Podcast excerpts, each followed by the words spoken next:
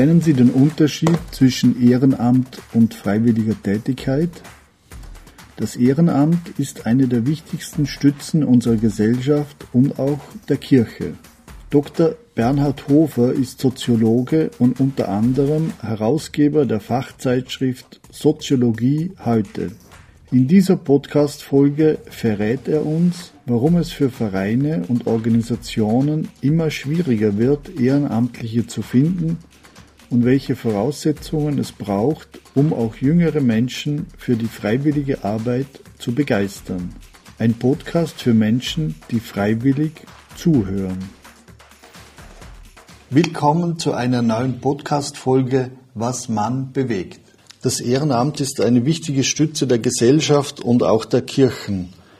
Hier werden viele Stunden unbezahlt äh, geleistet und äh, ich spreche mit äh, Dr. Bernhard Hofer zum äh, Thema die soziologischen Aspekte des Ehrenamtes. Ich möchte Sie herzlich begrüßen. Grüß Gott. Grüß Gott und ähm, möchte äh, Sie kurz vorstellen. Ähm, äh, Dr. Hofer ist Herausgeber der Fachzeitschrift Soziologie heute. Er ist geschäftsführender Gesellschafter der Public Opinion GmbH. Äh, das ist ein Sozialforschungsinstitut, das sich gesellschaftlichen Fragen widmet. Und er ist auch Schriftführer beim Berufsverband der Soziologinnen und Soziologen Österreichs. Ich darf vielleicht ähm, mit einer persönlichen Frage beginnen. Äh, wie haben Sie in Ihrem Beruf und in Ihrer Freizeit mit Ehrenamt zu tun? Nun, äh, beruflich beschäftige ich mich äh, circa seit der Jahrtausendwende mit dem Thema Ehrenamt oder Freiwilligentätigkeit. Zu Beginn äh, ging es um die Bedeutung und den Stellenwert nachberuflicher Tätigkeiten von Menschen im dritten Lebensabschnitt. Also wo und wie engagieren sich Menschen nach dem Eintritt ins Pensionsalter für unsere Gemeinschaft. Schon damals haben sich die Anzeichen gemehrt, dass das ehrenamtliche Engagement eigentlich einer Veränderung unterliegt. Der gesellschaftliche Wandel mit seinen vielfältigen Herausforderungen macht ja auch vor dem Ehrenamt und seinen vielfältigen Herausforderungen äh, einfach nicht halt. Und viele Organisationen bekamen das bereits damals zu spüren und dieser Trend hält bis heute an. Konkret in Vereinen wird es immer schwieriger, Nachfolger für wichtige Positionen wie zum Beispiel Obmann, Schriftführer oder Schatzmeister zu finden. Und äh, durch das geänderte Freizeitverhalten ist es auch für Organisationen immer schwieriger, Freiwillige zu finden, die sich in ihrer Freizeit für die Belange der Allgemeinheit engagieren. Und das macht es natürlich für uns Soziologen wie mich besonders reizvoll, den Dingen auf den Grund zu gehen und zu fragen, was sind die Beweggründe für ein Engagement beziehungsweise auch für ein Nicht-Engagement und welche Schritte äh, man unternehmen kann, um die Engagementbereitschaft zu erhöhen. Wir haben uns dann in unserem Institut auch mit der Qualitätssicherung von Freiwilligenarbeit auseinandergesetzt. Wir haben damals auch den zweiten österreichischen Freiwilligenbericht erstellt und äh, ja, eng äh, mit unseren Studien ist auch der Bereich des Spendens äh, verbunden, also jenes Bereichs, wo Menschen sich in Form von Geld, Sache oder Zeitspenden gesellschaftlich einbringen. Und auch diesen Bereich verfolgen wir seit dem Jahr 1996. Privat bin ich in mehreren Bereichen ehrenamtlich tätig. Einerseits in äh, Vereinen, die sich mit meiner beruflichen Tätigkeit überschneiden, wie dem Berufsverband der Soziologinnen und Soziologen Österreichs oder auch bei der Gesellschaft für Wissenstransfer. Äh, diese, dieser Verein gibt äh, die Fachzeitschrift Soziologie heute heraus. Äh, aber auch zum Beispiel bei der österreichischen Gesellschaft für Kulturgüterschutz, da gestalte ich eine Homepage oder auch bei der evangelischen Kirche da bin ich als Kurator und Lektor tätig. Uns interessiert natürlich auch äh, die Thematik äh, von, äh, von der Sicht der Männer her. Wie können Männer für ein Ehrenamt gewonnen werden? Es ist mir natürlich klar, dass die Zielrichtung der KMB vor allem die Männer im Fokus hat. Meines Erachtens ist die Frage viel komplexer, viel umfassender. Ich glaube, es geht darum, wie können überhaupt Menschen für das Ehrenamt gewonnen werden. In, in Österreich ist die Bereitschaft, sich in der Freizeit unentgeltlich für gesellschaftliche Belange und andere Menschen einzusetzen, ziemlich hoch. All unsere Untersuchungen zeigen, dass es mit großartigen Marketingaktivitäten sowie Werbespots, Plakaten, Zeitungsberichten oder auch Menschen vor den Vorhang holen, äh, eigentlich nicht getan ist. Das ist sicherlich gut und wichtig, aber noch wichtiger und vor allem erfolgversprechend, so zeigt es sich immer wieder, ist es, Menschen persönlich anzusprechen. Äh, wir Menschen sind Gott sei Dank sehr unterschiedlich und auch unterschiedlich mit Talenten ausgestattet, unterschiedlich empfänglich für Botschaften, unterschiedlich in unseren Einstellungen und Werthaltungen. Und ich glaube, nur wenn es uns gelingt, ein persönliches Beziehungsfeld aufzubauen, nur wenn es uns gelingt, die Menschen dort abzuholen, wo er oder wo sie gerade ist, und nur durch eine offene, ehrliche Ansprache und durch das Aufzeigen von Perspektiven gelingt es, andere für freiwillige Tätigkeit zu gewinnen. Soweit mal allgemein. Äh, wenn man jetzt natürlich fragt, welche Ehrenämter sind für Männer besonders geeignet ja. Äh, und wie sich dieses Ehrenamt unterscheidet zwischen Männern und Frauen, ähm, da gibt es klare Unterschiede in der Wahrnehmung von Funktionen und Aufgaben. So sind beispielsweise äh, fast 70 Prozent der Männer mit einer Leitungsfunktion, etwa als ehrenamtliche Funktionäre betraut. Bei Frauen sind es aber nur ja, 30 Prozent. Auch bei den äh, Kernaufgaben der Organisation, also zum Beispiel bei Einsätzen oder Auftritten, da überwiegt die Beteiligung der Männer. Dagegen ist das Geschlechterverhältnis bei unterstützenden Tätigkeiten annähernd ausgeglichen. Was versteht man unter dem sogenannten neuen und dem sogenannten alten Ehrenamt?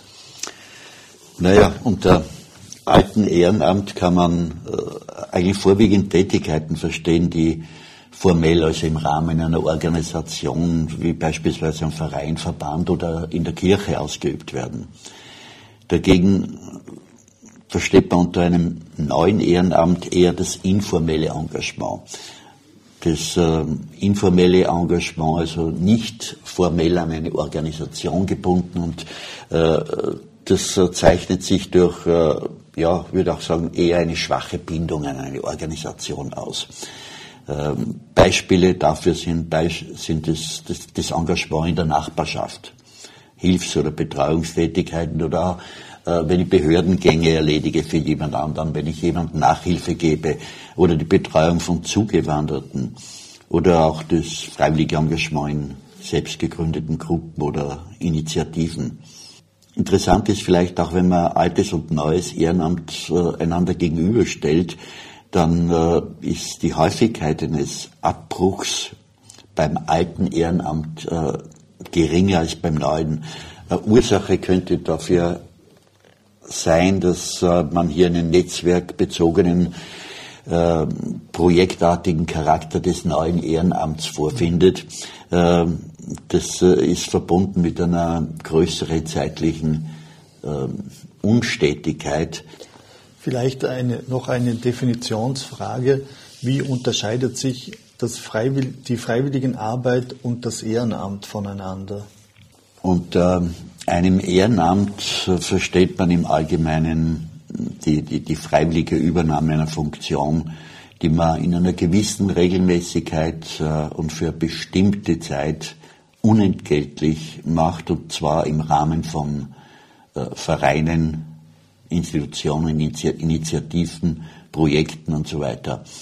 Äh, zumeist handelt es sich dabei um gewählte oder ernannte aber auch bestellte Positionen. So typische Beispiele für Ehrenämter finden wir bei Vereinsfunktionen wie den Obmann, den Schriftführer, den Schatzmeister oder auch Funktionen wie die Schöffin oder der Schöffe, äh, Funktionen im Gemeinderat, im Pfarrgemeinderat, im Betriebsrat oder die, die aktive Mitgliedschaft bei der Freiwilligen Feuerwehr oder bei einer Rettungsorganisation. Grundsätzlich muss man sagen, die Tätigkeit wird unentgeltlich ausgeübt. Wenn man jetzt freiwilliges Engagement, so wie es in Österreich äh, gesehen wird, äh, heranzieht, dann versteht man darunter laut Definition eine freiwillige und ohne Bezahlung von Personen außerhalb des eigenen Haushalts erbrachte Leistung. Und dazu gehören auch Maßnahmen von persönlicher und fachlicher Aus- und Fortbildung für diese Aktivitäten. Sind Männer mehr dem alten Ehrenamt zuzuordnen? Ja, wenn man sich die Untersuchungen anschaut, äh, und äh, da, da, merkt man, dass äh, im formellen Bereich der Anteil der Männer bedeutend höher ist als jener der Frauen. Mit ausschlaggebend äh, dürfte dabei sein, dass sich Männer verstärkt äh, freiwilligen Tätigkeiten zuwenden, die ein höheres Sozialprestige haben als beispielsweise die Nachbarschaft. Ähm, Frauen sind sehr stark in der Nachbarschaftshilfe äh, und bei sozialen Tätigkeiten ähm, vorherrschend. Äh, Männer fühlen sich eher von Ehrenämtern angezogen, die die Funktionen oder Möglichkeiten bieten, Ansehen zu erwerben und dadurch auch den gesellschaftlichen Status zu erhöhen. Was kann jemand, der ehrenamtlich engagiert ist, äh, besser als jemand, der hauptamtlich arbeitet? Das ist eine ganz schwierige Frage. Äh, ganz allgemein kann man sagen, äh, dass Freiwillige so eine Art Barometerfunktion in der Organisation übernehmen. Die, diese Artikulation von Wünschen und Bedürfnissen ist eigentlich ein, frühes Spiegelbild des gesellschaftlichen Echos. Gerade für Organisationen, die sich für gesellschaftliche Belange einsetzen und die sie auch laufend weiterentwickeln wollen, sind solche Dinge unverzichtbar denn äh, dadurch wirken sie auch einer Erstarrung des Systems gegen, entgegen. Organisationen, die, die schaffen, haupt- und ehrenamtliche Mitarbeiter und Mitarbeiterinnen gleichberechtigt und äh, ja, man kann auch sagen, auf Augenhöhe zu behandeln, die können eigentlich nur punkten. Ich darf hier ein Beispiel äh, vom österreichischen Bundesheer bringen, dem ich als Milizoffizier selber über 45 Jahre angehört habe. Äh, beim Bundesheer mussten Haupt- und Nebenberufliche, also Milizsoldaten, die gleichen Aufgaben bewältigen. Sie hatten die gleichen Verantwortungen, die gleichen Verpflichtungen und Unterstützung erhielt man von den Hauptberuflichen, also von den aktiven Soldaten, äh, bei den innerbetrieblichen Abläufen, also bei den bürokratischen Dingen. Und durch das Miteinander von Haupt- und Nebenberuflichen konnte, so hat man gesehen, die Organisation Bundesheer insgesamt profitieren. Es sind Kooperationen und Netzwerke mit Unternehmen und Experten, Expertinnen entstanden, Kompetenzen sind ausgetauscht worden, erweitert. Das heißt, es entstand so eine Art Win-Win-Situation. Und genauso ist es auch mit dem Engagement in Non-Profit-Organisationen. Äh, vielleicht äh, können Sie das auch noch ein bisschen präzisieren. Wie sollten Hauptamtliche und Ehrenamtliche miteinander umgehen? Die Zusammenarbeit zwischen Haupt- und Ehrenamtlichen in einer Organisation ist ja entscheidend für den Erfolg und für die Effektivität der gemeinsamen Arbeit. Respekt und Wertschätzung als ein solcher Punkt. Äh, ich glaube, es ist wichtig, dass sowohl die Hauptamtlichen als auch die Ehrenamtlichen die Arbeit der jeweiligen anderen Gruppe respektieren und wertschätzen. Denn jede Form des Engagements ist wichtig und trägt ja zum Gesamterfolg der Organisation bei. Genauso wichtig ist ja offene und transparente Kommunikation. Man muss Erwartungen, Ziele, Verantwortlichkeiten von Anfang an klären. Wichtig ist es, die Beteiligten von Anfang an auch regelmäßig auf dem Laufenden zu halten. Ähm, das heißt, wenn Ehrenamtliche in eine Organisation kommen, ist es wichtig, eine angemessene Einführung und Schulung anzubieten, damit sich die Ehrenamtlichen auch in ihre Rolle einfinden können. Denn sowas hilft auch, Missverständnisse und vielleicht auch Frustration zu minimieren. Wenn die, die, die Rollen und Verantwortlichkeiten beider Gruppen von Beginn an klar definiert sind, dann kann man Konflikte und Unklarheiten vermindern.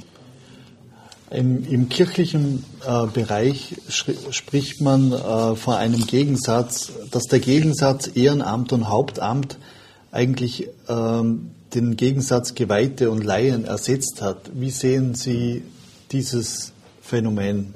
Ich kann hier nur von meiner Seite als evangelischer sprechen. Auch wir haben hauptamtliche und ehrenamtliche Mitarbeiter und äh, beide sind aufeinander angewiesen, wenn's, gerade wenn es um die Vermittlung des Evangeliums geht. Es ist äh, letztlich der Auftrag Jesu, der uns als Christen allesamt verpflichtet. Äh, wenn man vielleicht ein Beispiel hernimmt, äh, wie gesehen hat, hat die KMB äh, als eines ihrer Schwerpunkte den Apostel Paulus äh, für das heurige Jahr vorgesehen. Und der Apostel Paulus, er war ja vom Beruf Zeltmacher und er hat äh, mit anderen Zeltmachern zusammengearbeitet. Mir fallen da insbesondere Priscilla und Aquila ein, also ein Ehepaar, ein christliches Ehepaar, äh, die Paulus äh, auf seinen Missionsreisen begleitet haben. Und ähm, das Interessante bei den frühen Christen, beim Urchristentum war es, dass alle Christen ihren Lebensunterhalt selbst erarbeiten mussten. Das heißt, der Paulus hat als Zeltmacher gearbeitet und äh, hat äh, äh, nebenbei gepredigt. Äh, äh, genauso war es bei Priscilla und Aquila. Und äh, dieses Ehepaar ist insofern interessant, ähm, als es ja in der katholischen, in der evangelischen Kirche sehr viele Personen, auch Ehepaare eben gibt, die sich äh, im Gemeindeleben engagieren ähm, und die eigentlich unverzichtbar sind für die Lebendigkeit einer Gemeinde. Äh, interessant war, dass äh, gerade Priscilla und Aquila eigentlich Organisationstalente waren. Äh, ich glaube, ohne das Engagement dieser beiden hätte es Paulus, äh, der sich natürlich vorwiegend auf seinen auf seine Predigten konzentriert hat, wäre es viel, viel schwerer für ihn gewesen, seinen missionarischen Auftrag auch umzusetzen. Das heißt, es bedarf eines lebendigen Austausches, einer gegenseitigen Unterstützung, so wie wir es gehabt haben äh, bei den anderen ehrenamtlichen Bereichen. Also Hauptamtliche, Ehrenamtliche sind aufeinander angewiesen und so ist es in der Kirche auch. Der Pfarrer und äh, äh der, der Pfarrgemeinderat, die einzelnen Mitarbeiter, äh, brauchen einander, um äh, ihren Auftrag, den wir als Christen insgesamt haben, umzusetzen. Also ich sehe eigentlich äh, keinen Gegensatz, sondern ich sehe hier eine wichtige, wertvolle Ergänzung. Wie sehen Sie die Zukunft einer Organisation wie der KMB, die auf das Ehrenamt aufbaut? Ich glaube, dass die KMB genauso wie andere Organisationen auch äh, gerade dann äh, erfolgreich ist, wenn sie sich äh, bei ihren Zielrichtungen ausrichtet an den Interessen der Ehrenamtlichen, die am Puls der Zeit sind und äh, Hauptamtliche in der KMB die organisatorischen Rahmenbedingungen schaffen, damit die Ehrenamtlichen vor Ort und in ihren Bereichen ihrer Verantwortung, ihrer gesellschaftlichen Verantwortungen bestmöglich nachkommen können. Wo können zukunftsträchtige Formen des Ehrenamts entdeckt werden? Die entwickeln sich ja, ja zumeist in Reaktion auf gesellschaftliche Veränderungen, äh, technologische Fortschritte oder auch neue Herausforderungen, die wir derzeit ja zuhauf vorfinden. In letzter Zeit ist ja die Digitalisierung im Vormarsch. Ja, in diesem Zusammenhang können wir auch von einem digitalen Ehrenamt sprechen. Ähm, beispielsweise kann virtuelle Freiwilligenarbeit es den Menschen ermöglichen, sich online zu engagieren, beispielsweise durch Remote-Aufgaben, virtuelle Beratungsdienste oder auch Online-Tutoring. Äh, es gibt Plattformen und Apps, die die Freiwillige mit Projekten und Organisationen weltweit verbinden können, unabhängig jetzt auch vom physischen Standort. Und ich glaube, das ist auch eine Chance für Menschen, die vielleicht aufgrund körperlicher Beeinträchtigungen bislang von einem ehrenamtlichen Engagement ausgeschlossen waren. Also da gibt es äh, wirklich äh, Chancen und auch vermehrte Möglichkeiten. Es ist auch so, dass es vermehrte Möglichkeiten über die Grenzen hinweg gibt, gerade für internationale Entwicklungsprojekte, für den interkulturellen Austausch oder auch das Engagement, sich für den Frieden äh, einzusetzen in der, im Bereich der Friedensförderung.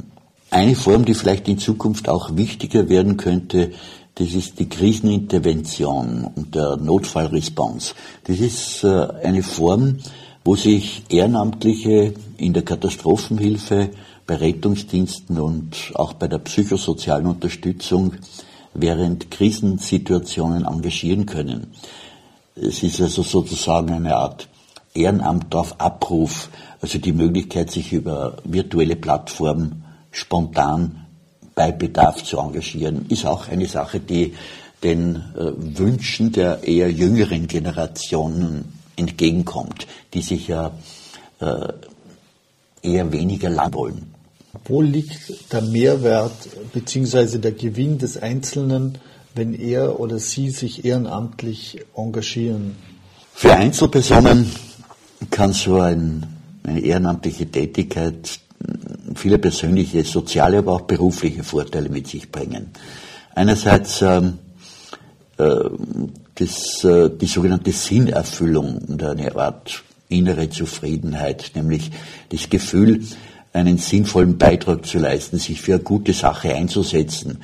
Äh, das ist etwas, was äh, ja, einen ausfüllen kann, was einen befriedigt. Äh, es ist Freude und Zufriedenheit, die, die aus dem Wissen herauskommt, anderen geholfen zu haben. Gerade als Ehrenamtlicher und im Austausch mit anderen hat man auch die Möglichkeit, dass man neue Fähigkeiten erlernt, dass man bestehende Fertigkeiten weiterentwickelt. Und das stärkt auch das Selbstbewusstsein. Das kann persönliches Wachstum auch fördern. Aber auch die soziale Verbundenheit ist eine ganz, ganz wichtige Sache, äh, so ein spezieller Mehrwert. Äh, denn die Teilnahme an ehrenamtlicher Arbeit ermöglicht ja auch den Aufbau von sozialen Netzwerken und die Knüpfung neuer Freundschaften. Und gerade in einer immer beziehungsschwächeren Welt ist das, glaube ich, gar nicht hoch genug einzuschätzen. Natürlich können Ehrenamtliche auch ihre beruflichen Fähigkeiten verbessern. Nicht nur ihr Netzwerk erweitern, sondern auch Erfahrungen sammeln. Äh, das äh, macht sie manchmal auch ganz gut im Lebenslauf, äh, wenn man potenzielle Arbeitgeber auf eine positive Art und Weise ansprechen kann. Und ein Punkt vielleicht noch, gibt noch viele, aber ein Punkt, der mir persönlich ganz, ganz wichtig ist, das ist dieser Mehrwert im Bereich Gesundheit. Es gibt zahlreiche Studien, die zeigen, dass ehrenamtliche Tätigkeit äh, auch zu einer verbesserten psychischen Gesundheit, aber auch zu einer besseren physischen Gesundheit führt, wenn Menschen aus dem Erwerbsleben ausgeschieden sind und nicht in einem sagen wir mal, Verein, in einer kirchlichen Organisation eingebunden waren, wo sie sich engagieren konnten, hat man gesehen, dass äh, diese Leute eigentlich relativ schnell krank und ja, im Extremfall auch weggestorben sind. Ne? Man sollte eigentlich früh genug, oder man kann gar nicht früh genug anfangen, sich an sozialen Initiativen zu beteiligen. Bereits äh, im Kinder-Jugendalter ist es wichtig äh, zu wissen, man ist eingebettet in einer Organisation, in einem Netzwerk von Gleichgesinnten, äh, wo ich mich freiwillig, wo ich mich ehrenamtlich einbringen kann. Äh, ich profitiere letztendlich auch davon. Eine Frage ist, äh, ab wann braucht das Ehrenamt professionelle Begleitung und Hilfestellungen, wie zum Beispiel äh, Supervisionen? wenn Ehrenamtliche mit belastenden Themen oder Erfahrungen konfrontiert werden. Beispielsweise äh, Bereiche wie Trauma, Tod oder psychischer Gesundheit, dann kann Supervision helfen, mit diesen Herausforderungen umzugehen und angemessen zu reagieren. Besonders wichtig ist das, glaube ich, gerade bei der Freiwilligen Feuerwehr, bei äh, dem Rettungswesen, äh, aber auch in der Altenbetreuung. Ehrenamtliche können auch manchmal Schwierigkeiten haben, äh, klare Grenzen zu setzen und sich ausreichend selbst zu pflegen. Das äh, trifft leider Gottes bei sehr vielen Ehrenamtlichen zu, die über längere Sicht in Organisationen tätig sind. Es sind dann jene Ehrenamtlichen, die sich persönlich ausbauen, die, die dann irgendwann äh, in eine an einem Punkt anlangen, wo sie sagen, ich bin ausgebrannt, ich habe ein, ein Burnout, sozusagen ein selbstverursachtes Burnout. Und da kann Supervision dazu beitragen, dass man Strategien zur Selbstpflege entwickelt und auch äh, die Fähigkeit sukzessive erlernt, äh, Grenzen zu setzen und sich damit selbst zu stärken. Und das ist, glaube ich, auch für die Organisation, in der man tätig ist, ganz, ganz wichtig, dass man hier nicht äh, ein Bündel von Leuten hat, die ausgebaut sind, sondern die äh, auch selbst gestärkt sind und diese Stärke damit der Organisation und anderen weitergeben können. Und vielleicht eine abschließende Frage. Was darf der Ehrenamtliche etwa auch vom Staat äh, erwarten? Wie wir gehört haben, äh, Ehrenamtliche kriegen auch persönlich was zurück, das sie beruflich, privat äh, für sich umsetzen können. Es ist also so eine Art äh, Win-Win-Situation. Allerdings muss man sagen, gerade in Krisen und Katastrophenzeiten ist ja Freiwilligenarbeit in aller Munde. So haben wir es gesehen bei der Flüchtlingswelle 2015 oder bei der Corona-Pandemie 2020 bis Anfang 2022, die dann auch abgelöst worden ist durch den Ukraine-Krieg oder das, das Hochwasser im letzten Sommer. Da sind vor allem die, die, ja, die Non-Profit-Organisationen, die im Gegensatz zur Politik schneller und ich würde sagen auch zielgerichtet agieren. Äh, der politische Entscheidungsraum braucht oft Vorlaufzeiten. Der setzt auf die Einbindung von Expertenwissen, auf den medialen Diskurs.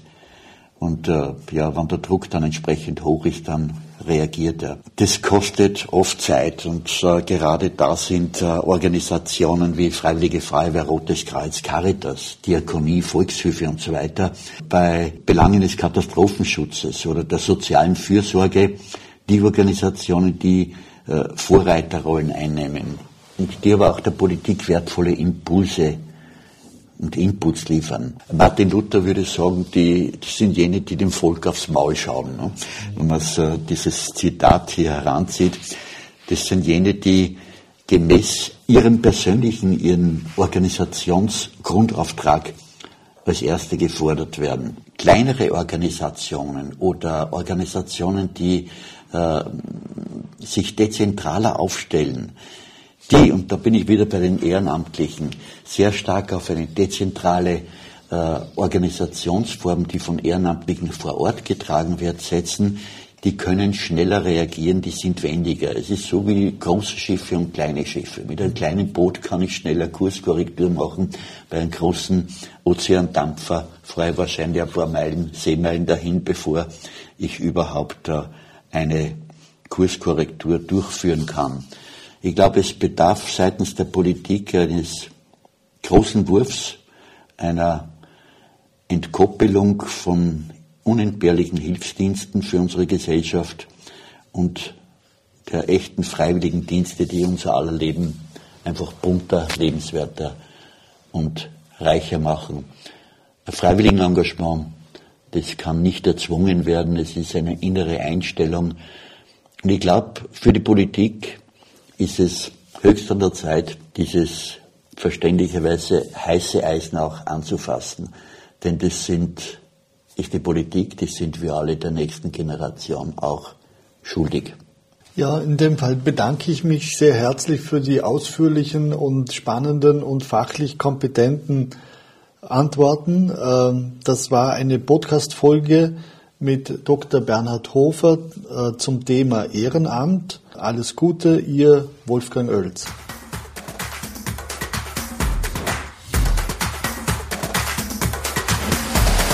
Danke fürs Zuhören. Bis zur nächsten Folge Was man bewegt. Euer KMB Podcast Team.